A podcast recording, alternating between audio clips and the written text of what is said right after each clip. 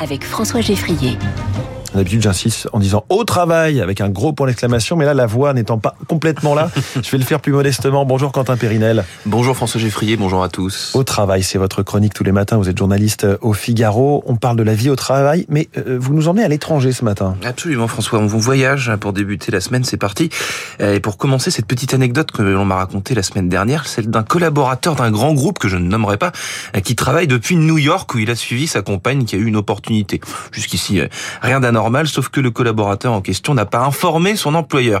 Et ça fait huit mois qu'il télétravaille depuis l'étranger maintenant. Alors évidemment, son employeur a bien vu qu'il travaillait constamment à distance, ne lui en tient pas rigueur, mais ignore qu'il travaille depuis New York, hein, ce qui compte tenu du décalage horaire ne doit bah pas être évident si vous faites Étonnant. un, si vous faites un meeting vidéo d'un côté il y a l'écran euh, allumé, enfin il fait jour, et de l'autre côté il fait nuit noire, tout ça est tout de même très sibyllin. C'est un pari assez étrange. Est-ce que c'est un cas isolé?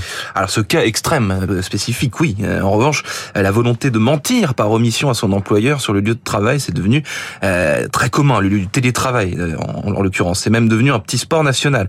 selon une étude de SAP que j'ai lue avec attention ce matin, 65% des salariés pensent qu'il est simple comme bonjour de mentir à leur entreprise sur le nombre de jours où ils travaillent depuis l'étranger, télétravailler de n'importe où, donc dans n'importe où dans le monde, et ne rien dire à personne, c'est donc possible les aventuriers du télétravail en quelque sorte. Cette hmm. étude révèle à quel point les départements financiers sont, sont fébriles et dépourvus face au passage au travail hybride et comment les politiques de télétravail entraînent autant de comportements inédits de la part des employés que de complications pour les dirigeants. L'exemple précédent euh, fait précisément une jolie illustration. Mais alors quand même, euh, Quentin, est-ce que ces salariés de l'extrême ne craignent pas euh, des représailles? Eh ben pas du tout. Hein. Ils feignent d'ailleurs de ne pas comprendre que leur comportement pose problème. Pour plusieurs raisons, seuls 5% des employés craignent des pénalités pour eux-mêmes ou pour leur employeur parce qu'ils ont, ils ont inconsciemment négligé les réglementations fiscales en travaillant de n'importe où, alors que 72% des responsables financiers sont préoccupés par le fait euh, que les employés travaillent de n'importe où en raison des implications fiscales. Donc c'est deux nombres très différents. Mmh.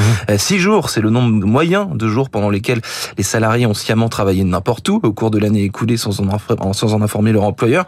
Enfin, 63% des responsables financiers pensent qu'ils devraient apporter des changements significatifs au processus financier, par exemple en matière de fiscalité et de conformité au sein de l'entreprise pour rendre le working from anywhere réalisable. On vous retrouve depuis Hong Kong demain, François, Mexico. Euh, tant qu'on y fait de la tisane, peut-être. Merci Quentin Périnel. Très bonne journée à vous au travail tous les matins et en podcast quand vous voulez.